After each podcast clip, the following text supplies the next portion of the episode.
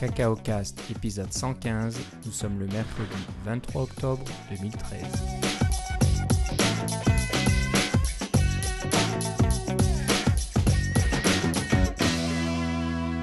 Bonjour et bienvenue dans un nouvel épisode de CacaoCast. Euh, Comme d'habitude, Philippe Casgrain est avec moi. Comment ça va Philippe? Ça va très bien, et toi, Philippe? Ça va très bien.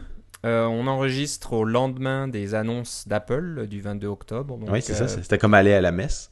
C'est un petit peu ça. Donc, euh, on- d'habitude, on essaye d'enregistrer le jour même, mais on a remarqué que d'enregistrer puis d'essayer de, de commenter les annonces à chaud, c'est pas l'idéal parce qu'on manque un peu de recul. Les informations sont pas toujours très claires. hein. Apple est- a le don d'annoncer des choses, mais sans jamais donner tous les détails. Donc, on- il y a des choses, on n'est jamais sûr.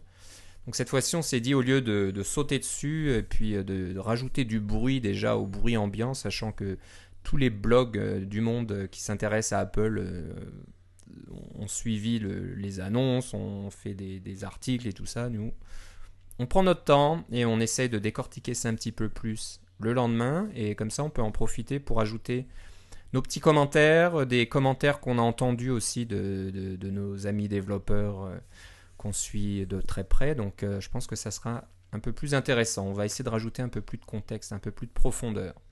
Voilà, donc euh, dés- désolé si on est un jour en retard ou euh, vous l'écouterez, ce podcast, ça sera peut-être 2-3 jours après le 22 octobre, mais j'espère que voilà, on aura du contenu intéressant quand même.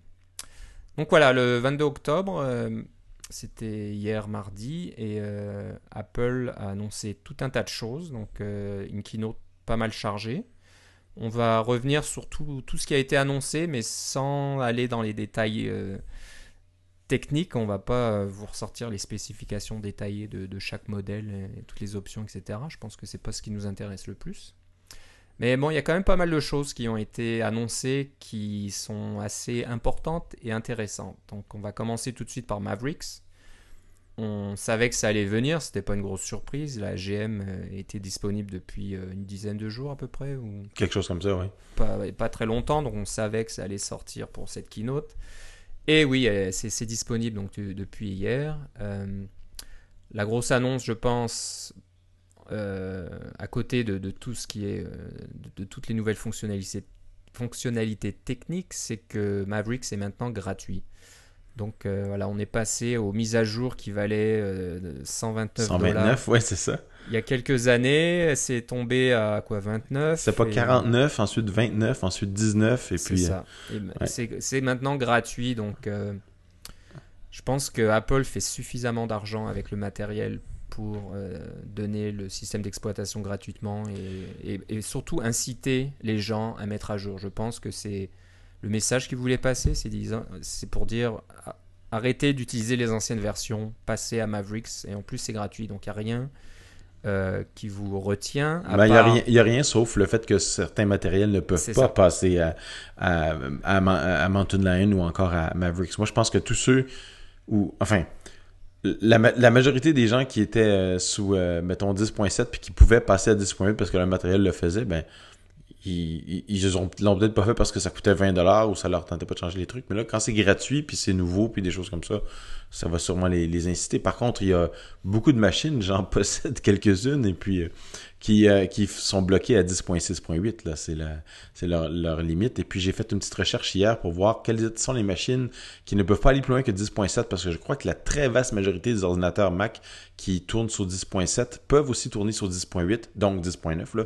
Quand on peut tourner sur 10.8, c'est 10.9, c'est la même chose euh, au niveau des spécifications techniques. Mais il y a quelques machines qui sont pas capables, comme le Mac Pro original, euh, le MacBook Pro de deuxième génération, celui qui est encore un Core, euh, un Core 2 Duo, Euh, et puis quelques autres petites, quelques autres machines comme ça qui, qui tournent sous 10.7 mais qui peuvent pas aller sous 10.8. C'est une question de EFI ou un truc comme ça. Mais il y, en a, il y en a quelques-unes, mais euh, elles sont pas légion. Il y a certainement plus de machines qui ne fonctionnent pas du tout sous euh, 10.7 euh, et qui fonctionnent juste avec 10.6 que de machines qui fonctionnent juste avec 10.7. Ça, c'est c'est mon observation, là, c'est ça. Prenez ça avec un grain, de- sel. Mais euh, ça, ça devrait euh, euh, vous aider à prendre des décisions pour, pour ce qui est du support de, de 10.8 ou de, ou de Mavericks dans votre application. Voilà. Donc, on, va parler un petit peu peut-être des, grosses fonctionnalités. Il y, en a de, de, Mavericks, il y en a certaines que je trouve vraiment intéressantes et qui sont pas vraiment visibles pour l'utilisateur final, mais c'est vraiment important pour les performances, pour la batterie. Donc, ils ont, ils ont beaucoup travaillé là-dessus. Euh, le AppNap là, qui permet de, mettre les applications en sommeil. Donc ça c'est quelque chose d'assez important, surtout qu'il y a des API qui sont disponibles pour ça. Donc en tant, que développeur Mac, euh, on se doit de s'y intéresser. Je pense que si vous n'implémentez aucune API dans votre application, c'est le système qui va prendre des décisions à votre place. Et c'est peut-être pas toujours l'idéal. C'est mieux d'avoir le contrôle et puis de, de, dire au système ah non j'ai quand même quelques petits euh, traitements à faire en tâche de fond même si la fenêtre de mon application est cachée. Euh, laisse-moi un petit peu de, puissance CPU on va dire pour que je puisse travailler donc euh, ce genre de choses là donc ça c'est pas mal. La compression de mémoire c'est assez intéressant aussi. On va peut-être revenir dessus par rapport au, au, MacBook Pro il y a quelque chose d'un peu spécial sur un des MacBook Pro qui peut-être un rapport avec la compression de mémoire. Je sais pas, c'est un petit peu euh, mon parce, idée. Parce qu'on va vous donner les, euh, on, vous donne les grandes lignes, mais on a trouvé certains petits trucs intéressants, euh, des petits, des, petits joyaux dont on va vous parler aussi. Voilà. Alors, bon, vous le savez certainement déjà, la, GM qui a été donnée aux développeurs n'est pas la version finale. non, Apple, Apple a glissé, a corrigé des bugs de dernière minute, donc. J'ai même, même noté parce que j'ai fait la mise à jour il n'y a pas longtemps. Donc euh, j'avais installé la GM, c'est la 13A598. Mhm. Et celle qui est disponible, c'est la 13A603. Donc apparemment, il y a eu 5 compilations. J'imagine, je ne sais pas si c'est le numéro comme chez, euh, comme chez Microsoft avec Windows. Chaque, chaque euh, build ou chaque préparation du système, c'est une compilation totale de, tout l'environnement. Donc c'est probable, oui. C'est séquentiellement, ils ont, voilà, ils ont fait 5 cinq, versions. Euh, c'est peut-être aussi 5 jours parce qu'il y a eu 5 builds chaque nuit.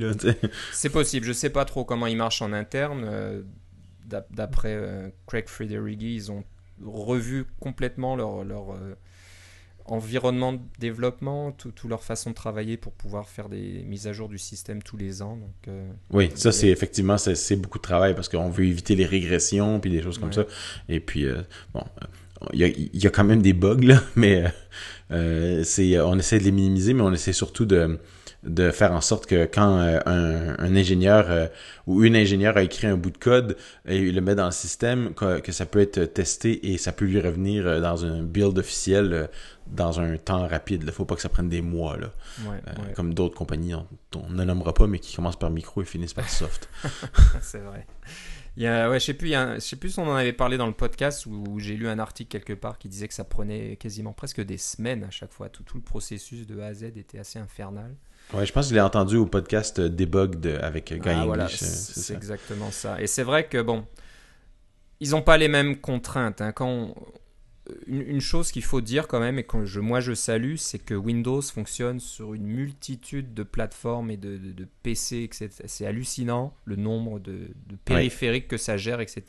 Donc c'est un casse-tête incroyable de, faire la moindre modification et s'assurer que ça ne casse rien. Ah, c'est pour ça, que ça coûte 200 dollars aussi, hein, comme Tim Cook l'a mentionné. Je pense que c'est la première fois où, enfin, ça leur arrive pas souvent de mentionner leurs compétiteurs par leur nom là, dans les keynotes là, puis là ils l'ont fait avec Windows en disant ça coûte ça coûte 200 dollars Exactement. Euh, alors que nous on est gratuit. Alors si vous aviez le moindre doute que Apple est une compagnie qui fait son argent sur le matériel et non pas sur le logiciel, j'espère que ces doutes là sont dissipés Exactement. après Non, c'est vrai que Apple euh, tirait à boulet rouge sur Microsoft. Hein. Ils en ont parlé à plusieurs plusieurs reprises. Et, euh, Oui, ça et sur les détracteurs du iPad aussi, en fait. C'est ça, c'est ça. Donc voilà, Maverick c'est gratuit, donc ça c'est une bonne chose. Euh, ce qui est intéressant pour les développeurs, et on a appris ça aujourd'hui seulement, je pense, c'est que comme pour iOS, les anciennes versions des applications seront disponibles. C'est ça. Alors, si vous avez une nouvelle version de votre application qui supporte euh, uniquement Mavericks, les utilisateurs qui sont encore sur 10.8 disons que votre application supportait juste 10.8, peuvent encore la télécharger exactement comme on peut faire avec euh, iOS pour les iOS 7. Alors, ils ont probablement appliqué les mêmes, euh, les mêmes contraintes, le même, le même truc, parce qu'un Mac App Store et un, App Store pour iOS, c'est probablement qu'il y, a des, du code en commun, là. C'est, les mêmes problèmes de business. Là. Mm. Euh, donc, ils doivent avoir le, même genre de de, contraintes à l'interne pour pouvoir essayer de encourager le monde à développer uniquement pour le nouveau système.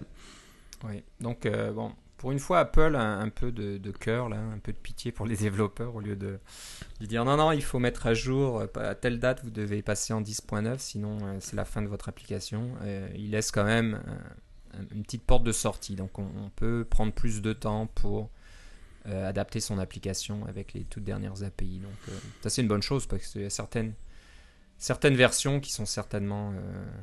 certaines applications qui sont tellement grosses que ça, ça prend beaucoup de temps à à migrer euh, sur euh, Mavericks. Donc, euh, voilà, ça, ça permet aux utilisateurs d'anciennes plateformes d'utiliser vos applications et pas de dire ah désolé vous avez 10.8 la 10.9 est la seule version disponible. Donc revenez un autre jour.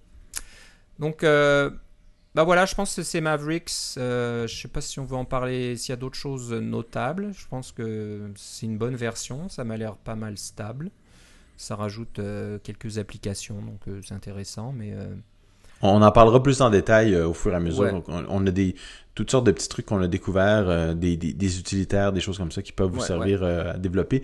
On, se gardera ça pour un prochain épisode parce qu'on a quand même beaucoup de choses à vous parler pour les annonces du, du 22. Ceci dit, quelque chose qui est sorti juste avant que, que Mavericks sorte. Alors, pendant le temps que c'était en GM et non pas officiellement sorti, là, dans les cinq jours avant, il y a Craig Huggenberry qui a euh, écrit sur son blog euh, parce qu'il a passé deux ou trois jours à se battre avec les signatures pour euh, faire du, du, code signing, là, pour signer les, votre application, pour l'envoyer sur l'App Store et pour pouvoir la distribuer sans, grâce à Gatekeeper, une autre technologie dont on a encore parlé, dont on a parlé par le passé. qui a remarqué que les, les, règles du code signing avaient changé et qu'il devait absolument euh, modifier ses, scripts et modifier sa façon de faire pour signer son application, surtout quand on a des, des frameworks intégrés. Alors, elles sont très rares les applications qui sont juste une application avec ses ressources. Il y a généralement des frameworks, euh, que ce soit vos frameworks personnels ou des frameworks d'aide. On, parle beaucoup, beaucoup de frameworks à CacaoCast. Alors, vous savez euh, bien sûr que la plupart des applications contiennent des petits frameworks comme ça. Euh, eh bien maintenant, les, règles de signature ont changé. Vous pouvez pas juste vous contenter de signer le, paquet de l'application, le bundle de l'application, puis euh, la signature va être valide. Ça marchait sous 10.8, mais sous 10.9, euh, c'est beaucoup plus strict la vérification. Et sans entrer dans les détails, je vous encourage à aller voir le le blog de Craig sur furbo.org qui ça va être dans les notes de l'émission et qui va vous donner le détail des choses que vous devez faire pour avoir une signature qui fonctionne à la fois sous euh, euh, pré 10.9 et sous 10.9 aussi. Parce que c'est clair que signer plus c'est quand même valide euh, sous 10.8 10.7 mais signer moins ça fonctionne pas sous 10.9 il y a des il y a des petits problèmes. Alors, bien sûr, il a mis des, des, des radars et des choses comme ça, mais tant qu'à supporter la version 10.9.0, euh, parce qu'on est dans une version, un, premier release, là, euh, il faut faire bien attention à ces petits détails-là et vous voulez que vos clients euh, aient la meilleure... vos utilisateurs aient la meilleure impression de votre programme et non pas que ah ben mon programme il plante tout le temps que je le démarre, c'est la faute du développeur, alors qu'en fait c'est la faute d'Apple. voilà. Donc c'est un, un, article très détaillé avec beaucoup de de copies d'écran, euh, des commandes à taper dans le terminal pour, euh, pour vérifier tout ça. Donc c'est vrai que moi je compare un petit peu la, signature de code euh, chez Apple, un peu comme les DLL chez Windows. c'est un truc, c'est pas mal compliqué, ça pourrit la vie de pas mal de monde et puis bon, on aimerait pouvoir s'en passer, mais il faut faire avec. Voilà, donc c'est sur furbo, furbo.org, et puis euh, vous trouverez ça sur la page principale du, blog de, Craig ou alors euh, sur les, dans les notes de CacaoCast. Euh, bon, qui dit sortie d'un nouveau, d'une nouvelle version de macOS 10, en général est accompagné aussi par une nouvelle version de macOS 10 Server, et donc ça vient juste de sortir. pour ceux qui ne le savent pas, macOS 10 Server n'est plus une version indépendante, c'est juste quasiment une application que vous rajoutez à Mavericks, à, votre, votre système d'exploitation. Donc vous allez sur le App Store, vous cherchez euh, OS 10 Server et puis vous faites installation. Ça coûte 19,99$.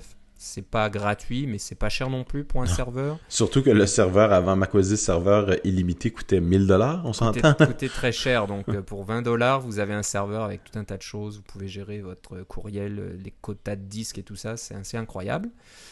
Mais nous, ce qui nous intéresse euh, dans cette version-là, euh, surtout avec toutes ces mises à jour, hein, donc on a Mavericks installé, on, a, on va en parler, la iLife, iWork, beaucoup de, il y a Aperture, il y a tout un tas d'applications. Un nouveau iTunes. à jour hier, iTunes, etc.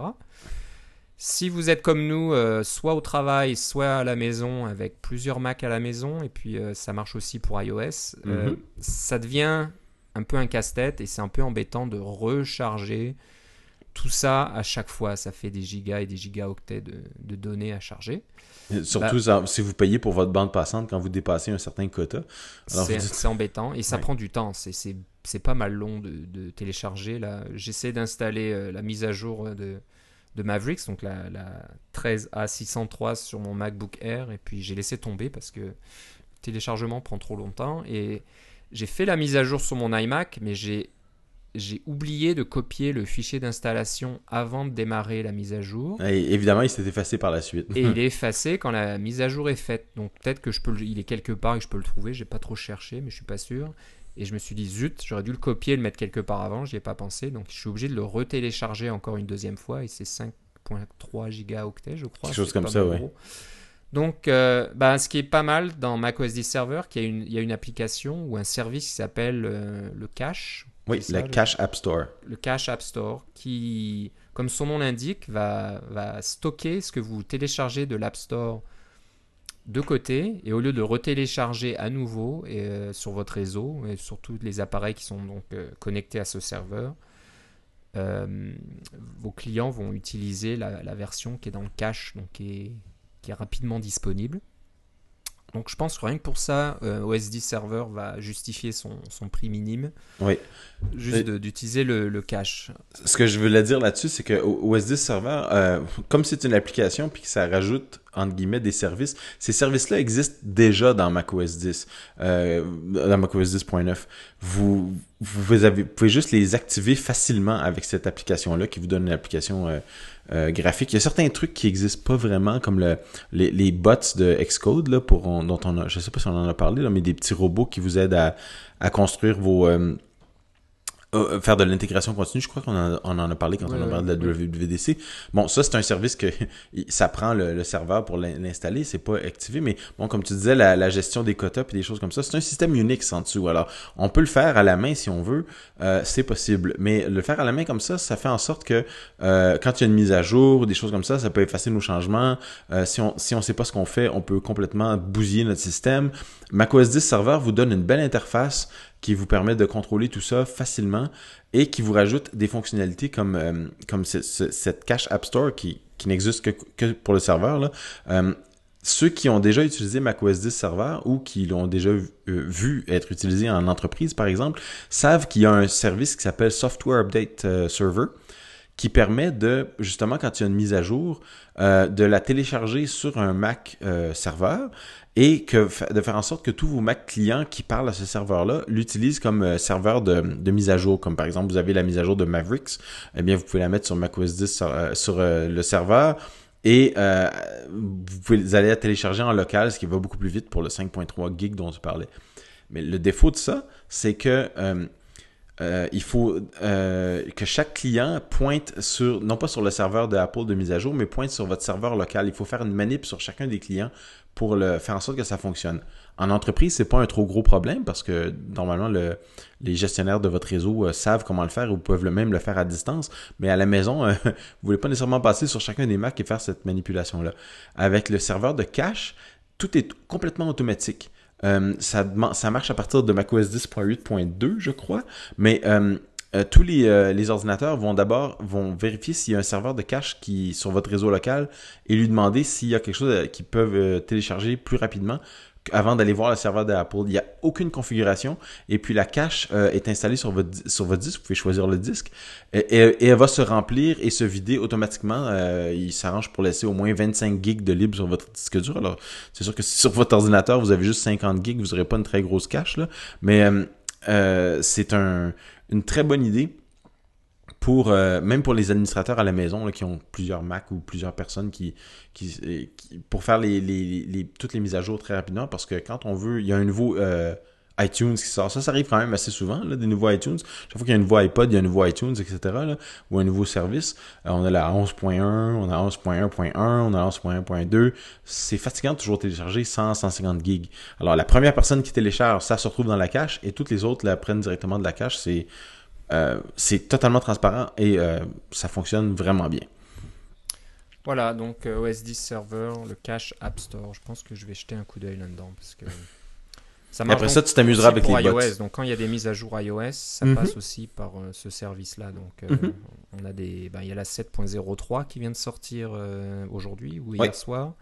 Non, hier soir, je crois. Donc on n'arrête pas et on a tous des appareils iOS en nombre à la maison déjà. Donc rien que pour ça, c'est intéressant. Et puis, comme tu le disais, dans, une entreprise, c'est important aussi. Ça va, ça va plus vite. Surtout si vous avez euh, des dizaines d'employés, euh, ça, ça peut réduire l'utilisation de la bande passante euh, de façon très importante. On a oublié une petite chose parlant de Mavericks. Là, je vois, je descends la liste de, nos sujets de l'épisode d'aujourd'hui. Puis, on avait encore une chose à parler au sujet de Mavericks. Euh, c'est intéressant aussi. Donc, ça fait partie euh, des nombreuses améliorations de fond qui sont pas vraiment visibles pour l'utilisateur, mais qui sont euh, très appréciables. Je pense que ça, c'est même visible pour l'utilisateur d'une certaine façon. Et ça s'appelle Mavericks Sleep Image. C'est ça C'est c'est le nom de la technologie ou, Euh, euh, Sleep Image, c'est le nom du fichier. C'est dans, dans votre dossier barre oblique var, barre oblique VM. Là. C'est ça, c'est que tu l'as mentionné tantôt, Maverick, c'est beaucoup plus agressif au niveau de la mémoire. Euh, Il y a de la compression de mémoire qui est faite. Il y a de l'utilisation qui est faite euh, de façon plus efficace de la mémoire pour euh, éviter d'aller sur le disque et puis essayer de pas consommer trop d'énergie, etc.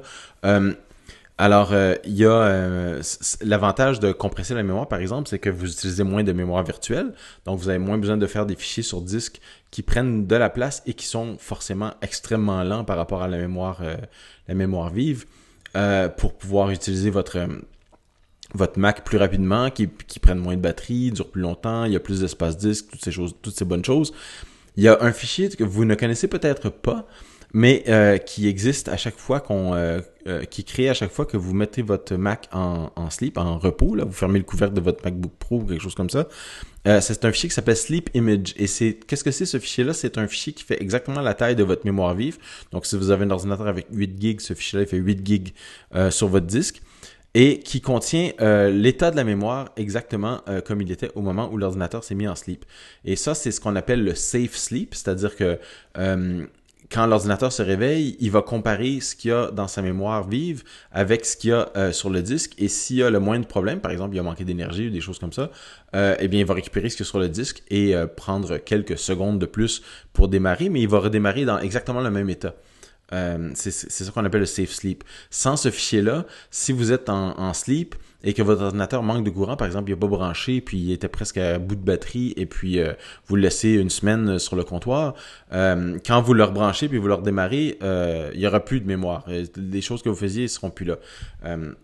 Alors qu'avec le fichier euh, euh, Sleep Image, il récupère tout ça d'un coup et hop, l'ordinateur est de retour, même si euh, vous avez complètement vidé la batterie, parce que vous pouvez l'enlever, mais si vous avez complètement vidé la batterie. La différence avec Mavericks, c'est que ce fichier-là n'a plus besoin de faire la taille physique de la mémoire. Donc, c'est plus un fichier de 8 gigs ou de 16 gigs pour des chanceux qui ont 16 gigs qui prend de la place sur votre disque. Pourquoi c'est important? Pour tous les gens qui ont des ordinateurs avec des SSD, qui, sont, qui ont des Retina et des choses comme ça, euh, ce fichier-là prend beaucoup de place. Et puis 16 gigs sur un 256 gigs, ça fait quand même une bonne, euh, une bonne différence. Euh, c'est beaucoup de photos, c'est beaucoup de musique et des choses comme ça. Alors si vous pouvez réduire la taille de ce fichier-là à disons 1 ou 2 gigs, c'est d'espace que vous récupérez pour vos affaires à vous. C'est beaucoup plus important, c'est beaucoup plus intéressant pour ce qui est de faire le, euh, d'utiliser votre SSD vraiment au complet euh, de la façon dont vous, le désirez. C'est une innovation qu'on, a découvert un peu par la bande de Mavericks, mais euh, comme tu disais, c'est peut-être une, conséquence d'avoir la compression de mémoire, des choses comme ça, une meilleure utilisation de la mémoire qui leur permet de faire ce plus petit fichier-là. Alors, non seulement Mavericks va vous conserver d'énergie, donc votre ordinateur va durer plus longtemps sur batterie parce qu'il y a toutes sortes de trucs qui sont utilisés pour limiter l'utilisation du processeur, etc., pour... euh, pour ce qui est de, de consommer d'énergie. Mais en plus de ça, il va vous conserver de l'espace disque, plus d'espace disque pour vous. Ce sont juste des bonnes améliorations. Ça vaut vraiment la peine, encore une fois, de passer à Mavericks pour toutes ces améliorations-là. Voilà, tout un tas de choses. Euh, rapidement, on n'en parlera pas en détail, mais il y a aussi un outil qui permet de créer vos clés USB si vous voulez installer euh, Mavericks sur d'autres Mac. Hmm. Donc, euh, faire ce que j'aurais dû faire. hein. J'ai mis à jour mon iMac, j'aurais dû garder le fichier d'installation, euh, regarder le contenu euh, du, package dedans et puis trouver euh, le petit utilitaire qui permet de, formater une clé USB puis de copier les fichiers d'installation, tout ça automatiquement. C'est juste une ligne de commande à connaître. Donc beaucoup, de, beaucoup de choses comme ça dans Mavericks. c'est ce qui me plaît. J'avais un peu peur au début quand Apple a annoncé qu'ils feraient des mises à jour annuelles de leur système d'exploitation. Je me suis dit ça va devenir infernal de faire des mises à jour tout le temps, ça va casser la compatibilité, ça va être tout un tas de problèmes. Mais je pense que ce qu'Apple va faire, c'est ce qu'ils ont fait entre entre euh, Léopard, Snow Léopard, Mountain, euh, Lion, Mountain Lion, c'est d'améliorer euh, le, système de base. Donc on, on casse pas tout d'une version à l'autre, on garde ce qu'on a, mais on améliore, on ajoute des, des fonctionnalités, on, comment dire, on améliore les performances et la- l'autonomie et tout ça et tout ça. Donc ça c'est le côté qui me plaît. Donc j'espère que ça va continuer comme ça. Euh, Jusque-là, toutes mes applications fonctionnent toujours, donc euh, c'est bon signe. On verra. Excellent. Donc voilà, ça c'était euh, tout ce qui était Mavericks, donc pas mal de choses. On va parler, parler maintenant un peu matériel, les nouveaux Mac Pro, MacBook Pro, pardon, Mac Pro, on en parle aussi. MacBook Pro, c'est pas une grosse surprise non plus parce qu'on s'attendait à une mise à jour au moins de l'architecture Haswell de- d'Intel. Donc les MacBook Air sont les premiers à avoir bénéficié de la nouvelle architecture Haswell, qui, on le sait, améliore énormément l'autonomie euh, du Mac. Donc euh, les, les MacBook Air peuvent durer quasiment une douzaine d'heures sur une charge de batterie. C'est assez impressionnant. Et là, on rajoute Mavericks là-dedans, puis ils vont encore durer encore plus longtemps. Ça rajoute quasiment une heure. D'après ce que dit euh, Phil Schiller, c'est une heure supplémentaire. Donc euh, encore une raison de plus d'installer Maverick. C'est gratuit et en plus vous gagnez de l'autonomie de batterie parce que avec Ouais, je dirais même que les, tests indépendants faits par des compagnies, oui, je dirais, euh, je dirais que des, des tests indépendants qui ont été publiés par, euh, disons, PC World ou des choses comme ça, des, des, des, des, des, des- compagnies qui ont pas vraiment ou sont pas vraiment collées à Apple disent que même le MacBook Air il fait plus que ce que Apple annonce. Si Apple annonce 12 heures, les autres ils arrivent à en faire 13 des choses comme ça. Donc euh, c'est des choses qui les estimés d'Apple sont conservateurs, c'est ça que je veux dire. Ok. Donc euh, voilà, c'est bon. Il fallait que ça vienne. Donc ouais, maintenant les MacBook Pro 13 pouces et 15 pouces euh, sont en Haswell. Retina. Toujours le 13 pouces non Retina. J'étais un... bah, je suis pas étonné. il est- je pense il est qu'il pas Haswell, un- je pense, en plus, le un 13 pouces euh, plus abordable, un peu moins cher. Mais euh, sinon, on a le 15 et le 13 pouces Retina. Je pense qu'ils sont un peu plus, un peu plus fins, un peu plus légers tous les deux, je pense. Euh, le 13 pouces. Oui, oui, c'est ça. Peut-être le 15 Ouais. pouces aussi. Je suis pas complètement sûr. Euh, donc, on, on gagne en performance, j'imagine, et peut-être que les batteries n'ont pas besoin d'être aussi grosses qu'avant. C'est peut-être une, une raison pour laquelle euh, ils sont un petit peu moins épais. Donc, euh, je pense que c'est pas une, une différence énorme. Euh, Philippe, tu notais qu'il n'y a plus de 15 pouces non Retina, Ouais. que celui-là a disparu. C'est, et- et- mais c'est pas tellement le fait de 15 pouces non Retina, c'est surtout le fait que c'est, il reste juste un MacBook Pro avec un, ou enfin un MacBook, un portable Mac avec un lecteur DVD. Ah oui, c'est vrai que ça, c'était un important. seul. hein. J'ai vu quelques tweets passer euh, en parlant du, du MacBook de ton épouse et qu'elle euh, regardait beaucoup de DVD empruntés à la, à la bibliothèque euh, mu- municipale. Donc c'est vrai. C'est- intéressant d'avoir un DVD intégré. On peut avoir des DVD externes, mais c'est pas pratique de trimballer. Non, parce qu'un un DVD externe, c'est- bon sur un bureau, mais- Un, un film euh, au lit ou sur un canapé ou je sais pas quoi. Exactement. Un DVD qui pendouille à côté, c'est pas terrible. Donc c'est vrai C'est ça. il y, a, il y a encore une demande et un besoin d'avoir le DVD interne, mais je pense que le- la fin de la route approche. Là, hein, c'est C'est ça. On, on regarde les plus. Ceux qui nous écoutent depuis longtemps savent qu'on a déjà parlé de ça, des, des, premiers iMac qui n'avaient pas de lecteur de disquette. Tout le monde se dit Ah mon Dieu, pas de lecteur de disquette, qu'est-ce que je vais faire, etc. Euh, mais euh, c'est clair que les DVD, c'est une technologie qui s'en va. Euh, les disques physiques, c'est une technologie qui s'en va. Mais le problème, c'est que Apple voit dans le futur, puis nous, on vit dans le présent. Alors, on a encore besoin, dans certains cas, d'avoir cette technologie archaïque d'une galette de plastique qui contient des informations. Euh, la solution, c'est sûr, de dire euh, ah ben vous allez simplement sur euh, Netflix ou des choses comme ça ou sur iTunes, vous pouvez télécharger les trucs. Mais tout ce qu'on a en ce moment à la bibliothèque et des choses comme ça, c'est des des trucs qui se retrouvent pas sur Netflix. Et puis je peux pas dire on va arriver à la maison, on va le mettre dans un Mac, euh, on va euh, utiliser disons un Handbrake pour en faire un fichier euh, un, MP4 et puis on va pouvoir le regarder sans, sans avoir le DVD. je possède pas ce DVD là, il est pas à moi, j'ai pas le droit de faire ce genre de, de, de manipulation là encore. Donc c'est c'est pour ça que j'étais un petit peu triste que ce soit le seul modèle euh, qui reste. Mais d'un autre côté, c'est compréhensible. Ils veulent déménager toute leur gamme vers les, euh, les SSD, vers les Retina, etc. Je les comprends très bien. Là. Je, si j'étais à leur place, je ferais la même chose. Mais euh, c'est aussi probablement un modèle moins cher qui est bon pour l'éducation, des choses comme ça, où il y a un peu les mêmes problèmes que ce que je viens d'énoncer. Là. On, a besoin d'un appareil qui est pas trop cher, qui est quand même très performant et qui contient des choses comme un, un port Firewire et puis un, euh, un, lecteur DVD, euh, un graveur DVD aussi, là, parce qu'on veut faire des films, on veut pouvoir les distribuer facilement euh, sur, sur DVD. Il y a encore des gens qui font ça. Hein. iDVD n'a pas été beaucoup amélioré depuis, là, mais ça existe encore. Il y a encore des gens qui font des DVD. mais c'est clair que c'est la minorité, et puis je pense que ça se reflète très bien dans le, dans le line-up des, des appareils d'Apple. Le Mac Mini a même plus de DVD, alors tu sais. je pense, est-ce que c'est, est-ce que le nouveau iMac a un lecteur DVD Je pense que non, hein, c'est ça. Euh, je pense que le, oui. Le tout nouveau 21 pouces, celui qui est super mince, là? Euh, euh, je crois qu'il a toujours. quoi que maintenant tu me le dis. Non, il a peut-être plus, oui, t'as raison. Je pense que c'est quand la, dernière version qu'ils l'ont vraiment. ils l'ont vraiment.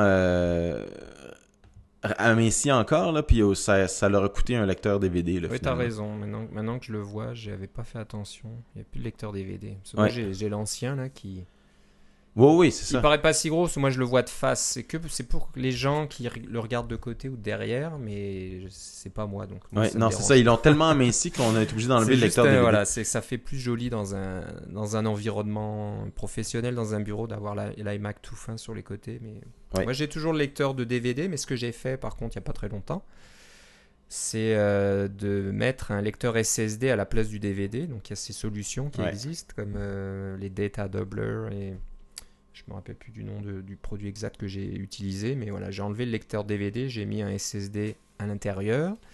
Et j'ai tapé quelques lignes de commande pour euh, créer un disque fusion entre le disque euh, interne de 1 Tera et le SSD. Maintenant, j'ai un beau disque fusion euh, sur mon iMac de 2009. Donc, pas besoin d'avoir un iMac tout beau, tout récent pour faire ce genre de choses. Donc, je suis content que ça marche depuis la 10.8.3, je crois, qu'Apple nous laisse créer des disques fusion. Ouais. Euh, à la main comme ça. Donc, euh, donc voilà, j'ai quand même gardé le disque euh, SSD, pardon, le, le, lecteur DVD est dans un boîtier externe. Ah, bah au moins, donc tu peux l'utiliser Et je m'en sers quasiment jamais. Des fois, je, je devrais le ah débrancher dans un tiroir parce que je, je, regarde pas moi de DVD de la bibliothèque et ouais, c'est vraiment pas besoin. Je grave plus rien. Donc, Puis si tu fais des films, tu les mets sur YouTube. YouTube et Netflix, beaucoup de choses comme ça. Donc euh, tu as raison, c'est vrai qu'il n'y a plus de lecteur dans le iMac. Donc c'est comme je disais, les, les, jours sont comptés là. C'est encore euh, une génération. L'iMac Mini n'en a plus. Euh, pardon, le Mac Mini n'en a plus. L'iMac n'en a plus. Parce que le premier iMac, on pouvait sortir, on pouvait acheter un lecteur de disquette externe, tu te rappelles? C'était un truc USB là, ça coûtait une centaine de dollars. Ah on pouvait brancher un lecteur de disquette. ça a duré, ça a duré un an, puis après ça, on pouvait plus les avoir. Ouais. MacBook Pro, plus ou tu disais plus ou il en reste encore un avec ben, Le MacBook Pro de base, là, celui qui est pas Retina, il y a encore un lecteur DVD intégré. Ah, il y a encore celui-là.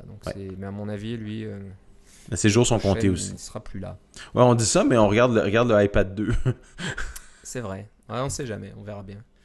Et le MacBook Air, bien sûr, n'a jamais eu de, de lecteur. Donc c'est vrai puis on va parler du Mac Pro qui n'a pas de lecteur non plus. Donc, euh, Non, le Mac Pro, il n'y a rien en fait. Il y a, juste des ports Thunderbolt. ouais, donc euh, c'est vrai que c'est un, peu, un peu la fin d'une époque. Euh, ouais, ouais, donc je pense que le MacBook Pro, c'est à peu près tout. Donc ben, ils sont pas mal hein, pour ceux Ils ont baissé les prix un peu. Qui, qui ont besoin de changer, de, de, un- de, de changer leur MacBook, là, c'est une bonne période. Tout, tout est à jour. Les MacBook Air sont du mois de juin et puis les MacBook Pro, là, sont tout nouveaux. Donc, euh, vous êtes tranquille maintenant pour euh, au moins une année. Et tu me faisais remarquer que le MacBook Pro Retina 13 pouces, euh, oui, ils ont baissé le prix un peu, mais euh, le modèle de base, il vient avec 4 GB de mémoire au lieu de, 4 GB de mémoire au lieu du bit. Voilà. C'est un peu, un, un peu étonnant parce que en général c'est l'inverse. On, augmente la mémoire. C'est un peu comme les iPads, les iPhones, etc. Les, les- les modèles euh, et encore. Les, les- les modèles nouveaux rajoutent un peu plus de mémoire par rapport aux modèles anciens. Mais là, pour euh, baisser de 200 dollars, hein, c'était 1499, c'est descendu à 1299. Donc on dit ouais, bravo Apple. Mais d'un autre côté, ils ont enlevé euh, 4 gigas de mémoire. Ouais, c'est ça. Donc c'est c'est c'est pas très sympathique. Mais on parlait de Mavericks qui fait beaucoup de choses pour euh, compresser la mémoire et donc euh, réduire l'utilisation de mémoire. C'est peut-être un peu lié à ça en se disant bah même maintenant 4 gigas à nouveau c'est suffisant. C'est pas euh, comme Windows Vista, Windows 7, etc. qui vous Mm. demandent plus de mémoire. euh, Mais ceci dit, euh, je vous recommanderais fortement, si vous achetez un de ces appareils-là, comme la mémoire est soudée, vous ne pouvez, pas la- vous pouvez pas la changer plus tard, prenez le maximum de mémoire. C'est un euh, peu le- ouais, un peu le problème. Donc euh, Alors, vous allez peut-être payer peut-être à 12, 1299 de modèle de base, mais euh, ça coûte 300 dollars de plus et vous êtes rendu à 16 gigas. ouais, ouais. Donc, ça, ça va être un 300 dollars de plus bien dépensé parce que votre ordinateur va, va vous durer plus longtemps. C'est vraiment la mémoire qui peut être un facteur limitant dans le futur. C'est c'est une bonne chose. Mais je- moi, je pense que même 8 gigas, c'est suffisant. Moi, j'ai 8 gigas sur mon iMac et puis euh, ça me ça Ouais, mais dès qu'on veut faire du développement ou de la- des, du, du VMware ou des choses comme Oui. ça, c'est, ça Non, devient V- important. Oui, VMware, il faut, il faut ça. Ouais, ça. Mais moi, je vous dirais de le prendre, euh, euh, de payer 200 dollars de plus pour passer de 8 à 16 pour avoir euh, euh, donné un peu plus de vie vers la fin de votre ord- de, la vie de votre ordinateur. là. Il va durer un peu plus longtemps comme ça, ça va être un. Puis pendant tout le temps que vous avez cette mémoire-là, votre ordinateur va aller plus vite parce que euh, il n'y aura pas besoin de faire de fichiers cache sur le disque, etc. Le, de fichiers de mémoire virtuelle sur le disque. Euh, vous allez en bénéficier beaucoup. C'est, ma recommandation. Prenez ça plutôt qu'un processeur plus rapide. C'est ça qui va vous faire plus de différence à, à la longue, à mon avis. C'est vrai. La mémoire et puis euh, un bon SSD aussi, ça, ça fait une grosse différence. Oui, mais ça, mais tous les Retina sont SSD, alors euh, vous prenez le plus. Celui-là, vous, prenez le plus gros que vous pouvez vous permettre. Parce Ouais. que ça peut monter à assez cher. Je pense que maintenant, ils montent jusqu'à 1 Tera, hein, de SSD. Oui. Alors, euh, ça, c'est c'est pas mal cher, 1 Tera de SSD. Vous êtes tranquille parce que ça se remplit vite tout ça. Oui, ça, c'est vrai. Voilà, donc c'est les MacBook Pro. euh, je pense que c'est à peu près tout. On va passer maintenant au Mac Pro. Euh, c'est pas une grosse surprise. Il avait été annoncé à la WWDC. On disait qu'il arriverait cet automne. Je crois Tant qu'il arrive avant le d'ici la 21 fin de décembre. l'année, je Ouais. pense Tant qu'il ont- va arriver, le- tant qu'il arrive avant le 21 décembre, c'est techniquement l'automne. Ouais, c'est vrai, c'est vrai. Donc, euh, à mon avis, il va arriver voilà, aux alentours de Noël. Ils en ont parlé euh, en décembre. Ils ont dit qu'il serait disponible au mois de décembre, ou courant décembre, ou d'ici la fin de l'année. Ils ont dû dire ça à nous. Ils ont dit décembre. Oui. Donc, euh, on- n'en sait pas vraiment plus. La nouveauté, c'est le prix a été annoncé. Oui. Bah, les deux prix de base de deux configurations, mais c'est tout parce que d'après ce que j'ai compris, il y a énormément de configurations disponibles. On peut changer les cartes graphiques, la capacité euh, mémoire vive, la capacité des SSD. Donc, euh, Ouais. Les deux configurations et- qui et sont contrairement au- sur apple.com. C'est ça. Et contrairement au MacBook Pro, où la mémoire et les SSD sont soudés sur la carte mère, ceux-là, les- la mémoire et les SSD sont accessibles. On peut les changer par la suite. Voilà. Euh, Donc, ce qui, euh, ce qui deux- était pas connu avant. Deux configurations, un quad-core euh, avec deux GPU euh, AMD FirePro D300. Euh, donc c'est un quad-core Xeon 3.7 GHz, donc celui-là 2999 dollars. Euh, voilà, ça c'est le prix de base. Si vous voulez vous offrir euh, la, la nouvelle petite poubelle de table d'Apple, Oui, c'est ça. C'est le prix d'entrée là. minimum. euh, ça vous coûtera quand même 3000 dollars et il n'y a pas, même pas de clavier ni de souris. hein. Il faut acheter ça et il n'y a pas d'écran, il n'y a rien du tout. Donc Il n'y a pas d'écran Retina non plus.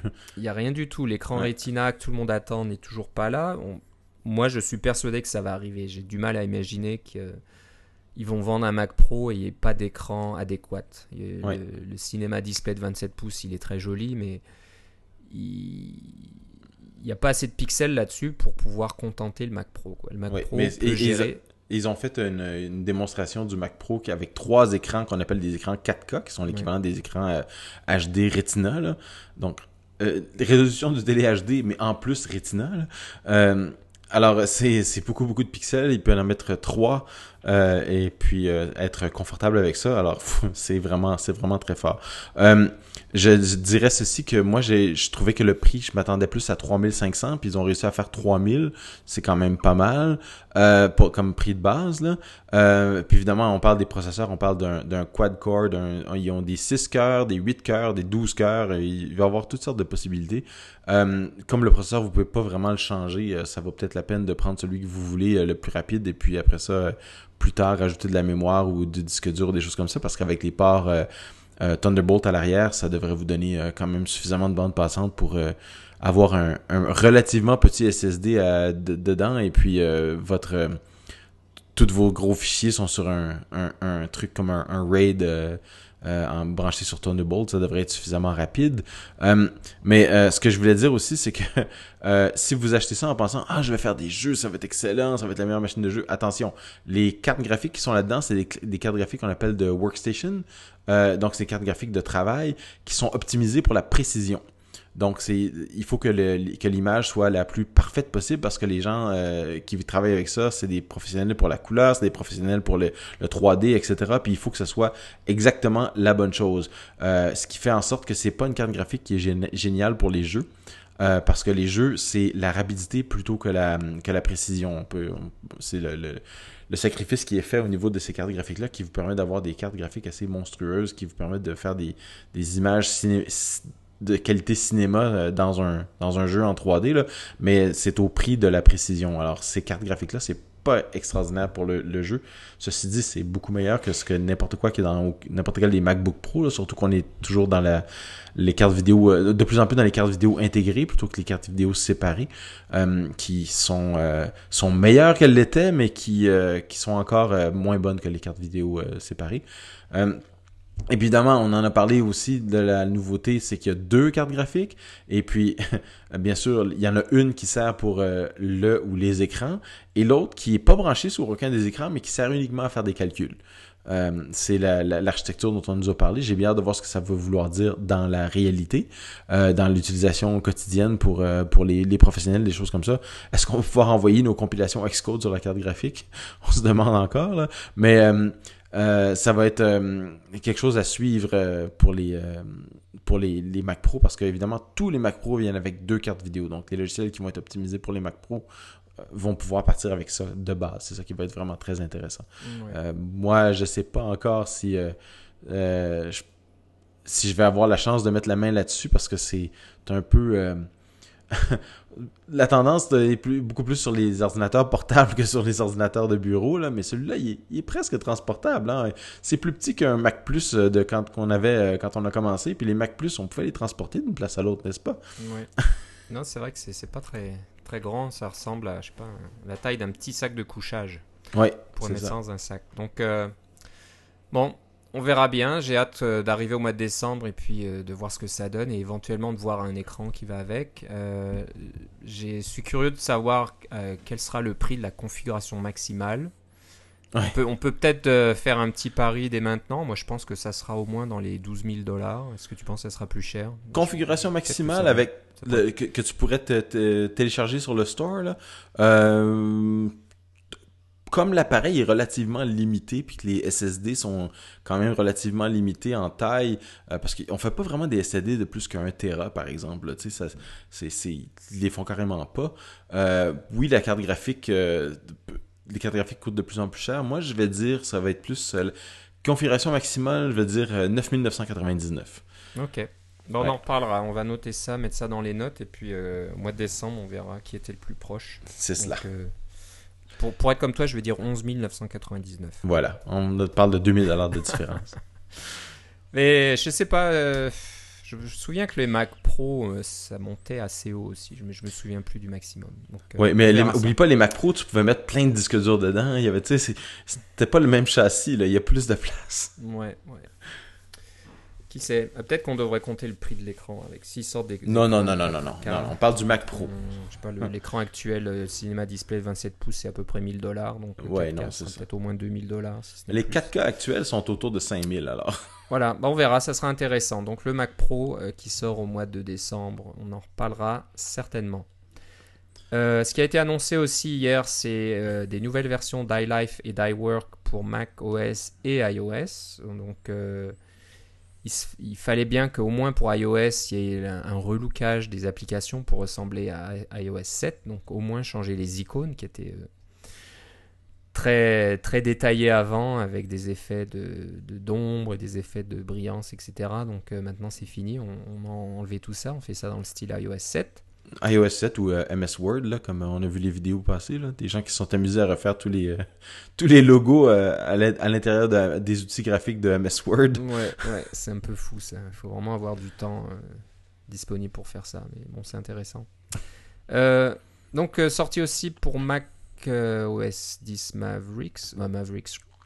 Hmm, Est-ce que ça marcherait que pour Mavericks?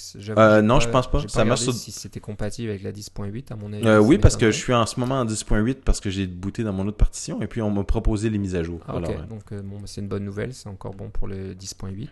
Oui. Euh, C'est des versions 64 bits, là, alors ça commence à devenir intéressant. ça devient intéressant. Donc, euh, bon, c'est- c'est une évolution. Ça faisait longtemps que iWork n'avait pas été mis à jour. Ah, 2009, tu parles, hein, ça fait presque, ça fait quoi, 4 ans? C'est ça. iLife, euh, euh, lui, avait été mis à jour, je pense. Oui, Euh, 2011. C'est un peu moins ancien. Ouais, je sais, je les ai achetés les deux. Ouais, ouais. Donc, comme Mavericks, c'est gratuit avec l'achat d'un nouveau Mac ou euh, appareil iOS. Donc, euh, plus besoin de les acheter. C'était quand même. C'était euh, à peu près 20 dollars. Je crois que c'était 20 Ouais. dollars par Mhm. application, acheté Mhm. indépendamment. C'était 15$ pour les applications iLife et 20$ pour les applications iWork. Exactement. Et comme toi, moi j'ai acheté Keynote, j'ai acheté Pages, je crois. Ouais. Euh, c'est ça. Et puis j'avais iLife dans un DVD euh, que j'avais acheté ou que j'avais eu avec un nouveau Mac, je sais plus. C'est Ouais. possible que. Bon, ça, il y en a tellement maintenant qu'on perd un petit peu le, le nord avec ça. Ce qui est intéressant, c'est qu'Apple a, a, a- ben, a profité de ses pouvoirs pour pouvoir euh, faire des mises à jour, de détecter qu'il y avait une version qui avait été installée par un DVD euh, sur votre Mac et euh, vous propose la mise à jour par l'App Store. C'est quelque chose que les développeurs eux-mêmes euh, ou les de tierces parties comme nous ne peuvent pas faire. Ouais. Donc Apple, encore une fois, abuse un peu de son pouvoir et puis fait ce qui, leur a, ce qui les arrange. Donc euh, pour eux, c'est ouais, Oui, et normal, mais et pour les autres, ça. débrouillez-vous. D'autres, en en autre nouvelle, après la pluie, le beau temps. Ouais, c'est ça. Euh, donc c'est gratuit. Euh, c'est un peu agacé des développeurs qui se disent que Oui, Apple moi. est en train de, de, de supprimer le- la valeur des logiciels en disant que euh, hop, les logiciels maintenant ça n'a plus de prix, ça n'a plus de valeur, vous pouvez les avoir gratuitement. Quand on vit de ça, qu'on on vend un logiciel pour gagner sa vie, c'est un petit peu embêtant que les consommateurs commencent à s'habituer à tout gratuit. Je veux, pour, pourquoi j'achèterais votre application? Je peux avoir toutes les applications d'Apple gratuitement. Bah, Mais c'est ça. Moi, j'ai réfléchi là-dessus parce qu'au dé- au début, j'étais vraiment pas content parce que je me disais, encore des applications gratuites, comment est-ce qu'on va faire pour vendre nos applications? Apple veut, c'est clair que ce qu'ils veulent, c'est que toutes leurs applications soient gratuites, hein, ça s'en vient. Euh, à quand euh, Aperture et euh, Final Cut Pro gratuits, là, euh, ça, je dirais pas que ça ne saurait tarder, mais disons que ça, ça se peut que ça s'en vienne. Tu sais, la tendance est, est vraiment dans ce sens-là. Ils ont déjà baissé les prix substantiellement. On parlait, il n'y a pas de mise à jour, il n'y a pas de prix de, de mise à jour sur le Mac App Store. Là, on, en a, on en a déjà parlé. Mais euh, après avoir réfléchi, puis après en avoir discuté avec euh, quelques personnes, je réalise deux choses. La première, c'est que les gens font la différence entre les applications Apple et les applications euh, non Apple. Ils savent que euh, il y a une valeur ajoutée. Euh, par les, autres applications. Donc, euh, ce qu'il faut éviter de faire, c'est éviter de se positionner directement contre une application Apple. Comme si, par exemple, vous faites un programme de mail, ben là, mail, c'est gratuit. Alors, pourquoi vous devriez essayer de faire un programme de mail alors qu'il y a déjà le mail de Apple? Ça va être difficile de faire de l'argent dans cette, dans cette position-là. Par contre, si vous avez un programme qui fait quelque chose de spécialement bien avec Gmail alors que que le, mail sur, sur euh, iOS fonctionne vraiment pas bien. Euh, ça, c'est un, c'est un avantage. Mais c'est un avantage à, court terme, hein, parce que Apple, quand ils voient des choses qui marchent bien, ils ont tendance à vouloir faire la même chose. De, la même façon, ce serait un peu risqué que de faire une, une suite style Office, là, parce que bon, il y a Page, il y a Keynote, etc. Un gestionnaire de photos, c'est peut-être pas la meilleure chose à faire non plus. Euh, mais par contre, un éditeur d'image, c'est quelque chose que vous pouvez faire très bien. Euh, donc, ça, c'est la première chose. La deuxième chose, c'est que euh, j'ai eu des commentaires sur mes propres applications qui disent que ah mais toi tu as juste une petite application qui fait rien comme Ichibi et puis c'est plus cher qu'une telle application d'Apple puis des choses comme ça tu sais alors pourquoi j'achèterais ça alors que alors quand on compare à gratuit tout le monde sait qu'on compare pas vraiment parce que gratuit c'est un prix magique hein? c'est un prix qui n'existe pas. Alors les, gens qui, qui ils font comparer des applications gratuites entre elles mais entre une application gratuite et une application payante il y en a une qui est faite par Apple que tout le monde sait qui ont énormément d'argent en banque puis l'autre qui est faite par moi que tout le monde se doute bien que j'ai pas beaucoup d'argent en banque. Ben les gens font la part des choses en général. Euh, ça se passe relativement bien puis la troisième chose que j'ai que j'ai euh, remarqué euh, dans mes discussions, c'est que si vous allez sur le App Store, n'importe quel des deux, là, le, euh, iOS ou Mac, vous allez remarquer qu'il y a des listes comme par exemple les, le top des applications payantes, le top des applications qui font de l'argent, le top qui font des, des, applications gratuites, etc. Et puis comme Apple avait des, des, des applications gratuites et payantes, mais ben, euh, 9 des 10 dans le top 10 des applications Apple. Haha, surprise. C'est leur magasin et ont le droit de faire ça. Euh, je leur en veux pas pour ça, bien que je trouve ça un peu... Euh, c'est un petit peu exagéré à un moment donné. Là. Euh, mais euh, d'un autre côté, puis quand quelqu'un osent dépasser Apple euh, dans leurs applications, ils sont vite... Euh, ça dure une journée, puis hop, ils, disparaissent du top 10, là.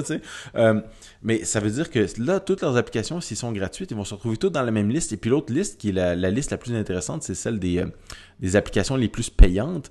ça va donner un peu plus de place aux gens. c'est sûr que c'est juste 10 places, on s'entend, puis il va probablement avoir une coupe d'applications Apple là-dedans. Mais il n'y en aura plus 9 sur 10, il va peut-être une ou deux sur 10. Ça va laisser un peu plus de place aux autres pour euh, essayer de faire un, d'avoir leur place au soleil si on veut c'est l'autre avantage que je voyais je, je sais c'est euh, c'est pas des super avantages par rapport à pour, pour des compagnies euh, ou des petites entreprises ou des développeurs indépendants qui vivent de la vente de leur logiciel mais je pense que quand même que ça va être un, un, bénéfice net pour les gens parce que les gens vont acheter plus d'ordinateurs les gens vont utiliser plus d'ordinateurs ou d'appareils iOS et donc forcément les gens vont probablement acheter plus de de, de logiciels. Ouais. Euh, ouais, très bonne analyse. Merci, merci d'en parler. Donc euh, moi, je, parlais juste de ce que j'avais entendu. Je ne travaille pas pour un éditeur de logiciel, donc tu as, certainement pu réfléchir, en discuter avec tes collègues un peu plus. Donc euh, très intéressant de savoir ça. on va se dépêcher un petit peu parce que là, on, avec tout ce qu'on a parlé, l'émission est un peu longue. On va, je, je, voulais juste dire rapidement que j'ai cru, bah, j'ai entendu dire que le support d'AppleScript avait été abandonné euh, au moins dans Numbers et, peut-être Keynote, donc c'est un peu une mauvaise nouvelle. Euh, John Gruber en parlait sur son, sur son blog aujourd'hui aussi. Euh, c'est vrai que tout le monde n'utilise pas AppleScript, c'est vraiment pour les, les utilisateurs avancés, là, les fameux power users, mais j'imagine qu'il y a quand même des solutions qui se, se basent là-dessus sur AppleScript. Ça, ça rend service quand on doit enchaîner des tâches automatiquement. On a des, des workflows assez compliqués, ben, que AppleScript ne soit plus là, ça va être un peu un problème. Euh, j'ai aussi remarqué que dans GarageBand, il n'y avait plus le support de l'édition de podcast, donc il y avait des, petites fonctionnalités supplémentaires qui vous permettaient d'éditer un podcast, d'ajouter des, des, images et des, des chapitres, etc. Apparemment, c'est parti aussi. Donc c'est un petit peu gênant. Euh, Apple ne nous prévient pas trop à l'avance qu'ils enlèvent des choses comme ça, mais c'est un peu leur style aussi faut faire avec et si ça vous embête, eh ben gardez votre ancienne version euh, un peu plus longtemps. voilà, donc ça c'était iLife et iWork, donc euh, pas mal de choses. On va parler maintenant, pour finir, des iPads, on s'y attendait aussi. On s'attendait un petit peu à l'iPad mini Retina et l'iPad mini Retina a été annoncé. Ce qui m'a, moi, estomaqué, c'est qu'ils ont réussi à garder la même taille, apparemment le même poids. Euh, le poids, je suis pas complètement sûr, mais au moins la même. Non, je pense qu'il fait 20 grammes de plus ou quelque chose comme ça. Au syndrome qu'on a vu entre l'iPad 2 et l'iPad 3. Oui. L'iPad 3 ah, avait plus, poids, un peu plus lourd, un peu plus épais, parce que il fallait. Euh, euh, gérer cet écran Retina. Je me suis dit, si c'est la même chose qui va arriver à l'iPad Retina, que moi, euh, pardon, à l'iPad mini, j'en ai un, j'adore parce qu'il est très léger, très petit. S'il devient un peu plus lourd et un peu plus épais, moi, ça m'intéresse pas trop. Je préfère avoir un écran de, entre guillemets, moins de bonne qualité. Je pense que l'écran non Retina est bon quand même pour mes vieux, mes vieux yeux euh, fatigués, mais si, si, je perds un petit peu en poids et en, autonomie et tout ça, ça m'intéresse pas. Mais apparemment, ils ont réussi à relever le défi et à mettre un écran Retina. Oui, ça, ça m'a, ça m'a, aussi surpris de, de, voir que. En fait, je m'attendais pas à ce qu'ils soient capables de faire un Retina avec euh, si, euh, avec ces contraintes-là. Euh, la nouvelle, évidemment, c'est que c'est la puce A7 qui, qui est 64 bits et qui consomme moins. Là. Alors, ça permet de faire une, une batterie, somme toute, plus petite pour, pour, euh, pouvoir euh, contrôler tous ces, tous ces pixels-là, pour alimenter tous ces pixels-là. Ouais, c'est assez impressionnant. Donc l'écran a le, même nombre de pixels que sur l'iPad 4 d'avant et l'iPad Air dont on va parler euh, tout de suite après. Donc l'iPad mini n'est plus le l'iPad qu'on achète parce qu'il est moins cher que, que l'iPad de, taille normale. C'est vraiment un iPad complet au niveau performance, juste dans un, dans un petit volume. Donc, euh, c'est impressionnant. Moi, j'avais l'impression que les gens achetaient des, euh, des iPad mini pas parce que c'était euh, c'était moins cher, mais parce que c'est ça qu'ils voulaient. Parce que c'était plus petit, ça se tenait bien, ça se transporte bien, puis c'est c'est euh, chaque fois que j'en ai vu un, c'est les gens c'est ça qu'ils m'ont dit. Mm. Ils m'ont dit moi, moi c'est la c'est la taille qui, que je trouvais intéressante. Alors euh, est-ce que ça valide euh, tous les gens qui qui pensent de, de, faire des gros téléphones pour avoir quelle est la limite entre avoir un, un téléphone de, de, grande taille et une tablette de petite taille? Je sais pas, mais moi j'avais l'impression que c'était vraiment la taille. Et puis là maintenant les à l'interne c'est exactement la même chose, comme tu l'as dit, que le, iPad Air, dont on va parler dans un instant. Mais euh, c'est toute la même chose, euh, le même genre de, durée, etc. Euh, c'est juste qu'au lieu d'avoir un écran de 10 pouces, il y a un écran de 7 pouces. En gros. Là, tu notais qu'il y avait une capacité jusqu'à 128 gigaoctets. Oui, ce qui est nouveau parce qu'on a. Ça existait avant l'iPad mini. Non, c'est ça. me tromper, mais je me souviens ben, pas. dans aucun des iPads, le maximum était 64 euh, gigs. Voilà, donc. Euh, Même dans les iPhones. Un iPad à part entière. c'est maintenant à vous de choisir euh, la taille. Vous n'avez pas à sacrifier quoi, quoi que ce soit d'autre, c'est juste la taille qui change. Tout le reste est la même chose. Donc l'iPad Air a été annoncé aussi. Euh, très bonne publicité, je vous conseille de la regarder si vous ne l'avez pas encore vue, cette publicité qui montre un, crayon euh, à papier euh, à poser sur une table et puis tout un texte qui explique que, que c'est, ils disent pas un appareil, mais c'est quelque chose qui, a qui permet aux écrivains d'écrire, aux, chercheurs de, faire leurs recherches et tout ça. Donc on pense dans l'espace de, de l'écriture et d'un crayon, et puis non, il y a un iPad Air qui est caché derrière le stylo pour vous montrer qu'il est tellement fin qu'on ne le voit pas quand il est posé à plat derrière un, crayon de papier. Voilà. Donc, euh, très bonne publicité et apparemment elle serait euh, euh, la voix que vous entendez, ça serait la voix de l'acteur. Bah, si vous écoutez la version américaine, bien sûr, ça serait la voix de l'acteur de la fameuse série télé Breaking Bad qui est très populaire en Amérique du Nord. Mmh. Donc c'est ce que les gens pensent, on n'est pas sûr, mais les gens ont l'impression que c'est sa voix. donc l'iPad Air, impressionnant ça aussi. je pense que côté iPad, ils ont vraiment fait fort. Et Apple, pendant la keynote, a annoncé qu'ils travaillaient là-dessus depuis des années. Donc même avant que les modèles précédents soient disponibles, ils pensaient déjà à chercher des nouveaux modèles de, conception, des nouveaux modèles de fabrication pour pouvoir gagner des millimètres ou voire des, dixièmes, dixièmes de millimètres à droite et à gauche pour faire ça plus fin. Donc ils ont réussi à mettre tout ce que vous trouviez dans votre iPad 4 euh, avant-hier, euh, dans l'iPad Air qui est plus fin, qui ne pèse que un, une livre en kilo, je sais pas, j'ai pas regardé, mais euh, donc c'est 454 grammes une livre. C'est incroyable. Donc ils ont ils ont gardé le, même écran Retina, la même autonomie, je pense. C'est ce qu'ils ont dit, oui et etc. Mais tout ça en réduisant le poids et en réduisant l'épaisseur. Donc euh, c'est vraiment fort. Ils ont réduit le poids substantiellement. Ils ont réduit le poids de comme 40%. Là, ouais.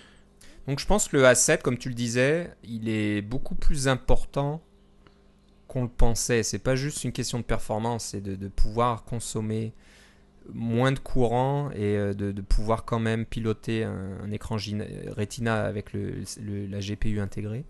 Je pense qu'il y a eu beaucoup de travail qui a été euh, mis dans le A7 et c'est ça qui permet de sortir des appareils comme le iPad Air. Donc, euh, non, j'ai hâte de le voir en personne dans un Apple Store. Donc, il, doit être vraiment très léger et très fin. Ça doit être assez impressionnant à voir. Et ça va être très difficile pour la concurrence de, de rattraper ça et puis d'offrir quelque chose de comparable. Donc, bah, à part ça, hein, je pense que la, la chose qui n'est pas apparue dans les iPads et on s'y attendait pourtant un peu, c'était le, le Touch ID, c'est ça le, donc Oui, c'est ça. Le petit senseur pour détecter le, le lecteur d'empreintes digitales. C'est ça. Ce qui est possible, et à mon avis, c'est ce qui va arriver, c'est que si vous comparez la gamme Mac, vous avez le Mac Mini, euh, vous avez le, le, pardon, le, le, MacBook Air et vous avez le MacBook Pro. Donc maintenant, sur l'iPad, vous avez l'iPad Mini, vous avez l'iPad Air et il manque un troisième, là, et un iPad Pro là qui qui pourrait être là avec un Touch ID, avec euh, quelque chose de plus rapide. J'ai réfléchi à ça un peu, mais je me disais aussi que les personnes qui utilisent un, iPad, euh, on l'utilise pas de la même façon qu'un téléphone. Un téléphone, on l'a toujours dans sa poche, on le met toujours avec soi, euh, il est toujours à proximité, et puis on a le risque de se le faire voler, plus de se faire voler, disons, là, ou de le perdre en quelque part. Alors qu'un iPad, c'est euh, quand on le sort, on est généralement plus relax, on n'est pas en mouvement, on n'est pas, hein, on est, dans un fauteuil, on est sur un divan, on est sur une table ou quelque chose comme ça. C'est c'est on est moins en déplacement, alors c'est peut-être moins important le d'avoir le Touch ID à ce moment-là euh, que de, de l'avoir euh, sur un téléphone. Mais bon, euh, si je, sens, je fais un peu l'apologie d'Apple dans ce sens-là, peut être qu'ils n'ont simplement pas eu le temps de le faire et que ça s'en vient, comme tu dis. mais je me dis aussi que c'est juste une façon différente de l'utiliser. Et puis que c'est peut-être ça qui explique le, le fait qu'on le, qu'ils sont pas forcés à le mettre dedans directement. Ouais, ouais. On verra, c'est possible. Moi, moi j'aimerais bien qu'il y en ait un parce que j'avoue que ayant des enfants à la maison, je ne peux pas me permettre de laisser mon, des enfants jeunes, on va dire, un, iPad sans code. Ouais, ouais, ouais, c'est vrai ça. Hein. Voilà, il me piquerait l'iPad toutes les 5 minutes pour aller sur YouTube ou jouer à des jeux. Donc, euh, je suis obligé de mettre un code et ça me, ça me plairait bien d'avoir le Touch ID pour pouvoir rapidement l'ouvrir quand c'est moi Mais tu sais qu'est-ce qui serait encore mieux avec le nouveau iPad à 128 Go, c'est d'avoir des, euh, des utilisateurs différents avec différents codes. Ouais. Et comme ça, tu as tes applications, les autres applications, ton mail, etc. C'est ça qui serait vraiment bien. Donc, euh, bah, on verra bien. Ça, pourrait être quelque chose qui n'existe que dans l'iPad Pro. Est-ce qu'il y aura un iPad Pro? C'est quelque chose en l'air, hein, mais euh, ce serait pas étonnant qu'il y ait quelque chose. Euh, bah, je sais pas. À moins qu'ils gardent ça juste pour la prochaine. J'ai l'impression que l'avenir des ordinateurs passe beaucoup par le iPad. Ouais, c'est vrai. Ouais, N'en déplaise à ceux qui ont des ordinateurs en ce moment. Exactement. Voilà, je pense qu'on a fait le tour. C'était pas mal long, euh, désolé, mais il y avait tellement de choses et encore, on n'a on pas parlé de, tout ce qui a été annoncé. Puis de, non, puis de ce qui n'a pas été annoncé, comme par exemple, il n'y a pas de montre. Ce qui me rend très heureux parce que je me suis acheté une montre Pebble. Alors, elle n'est pas déjà obsolète. pas de montre, pas de nouvelle Apple TV. J'aurais bien voulu une petite mise à jour. Ça m'aurait pas fâché là parce que j'ai une Apple TV première génération qui on traîne, pouvait regarder. la remplace on pouvait regarder le Apple euh, la, keynote sur l'Apple TV, c'était vraiment bien ça en direct. C'était une bonne chose aussi. Donc euh, voilà, il y, a, encore. Tim Cook a parlé de nouveaux produits, mais euh, c'est pas clair si le Mac Pro est un nouveau, un nouveau produit. Ah oui, puis je viens de voir passer une offre d'emploi chez Apple où ils recherchent un développeur qui va développer des applications pour Apple TV. Ah, ah, Donc, ça s'en vient, ça. Je tiens, je, mettrai, je le mettrai dans les, notes de l'émission, si vous voulez. Donc euh, voilà, il y, a encore des choses, voilà.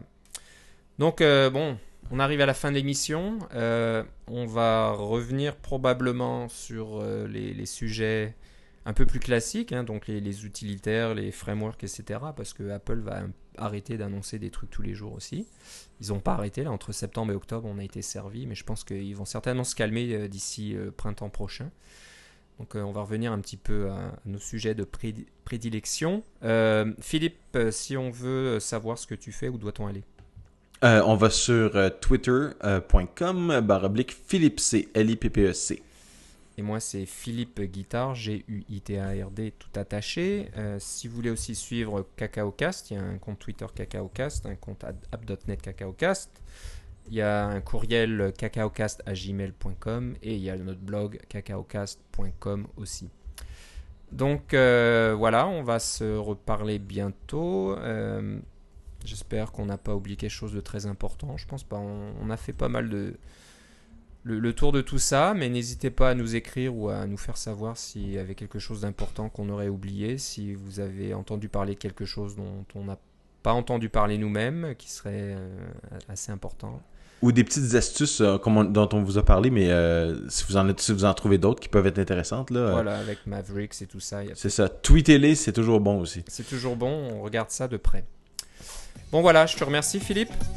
Et moi aussi, Philippe, On se reparle une prochaine fois. certainement. Bye bye.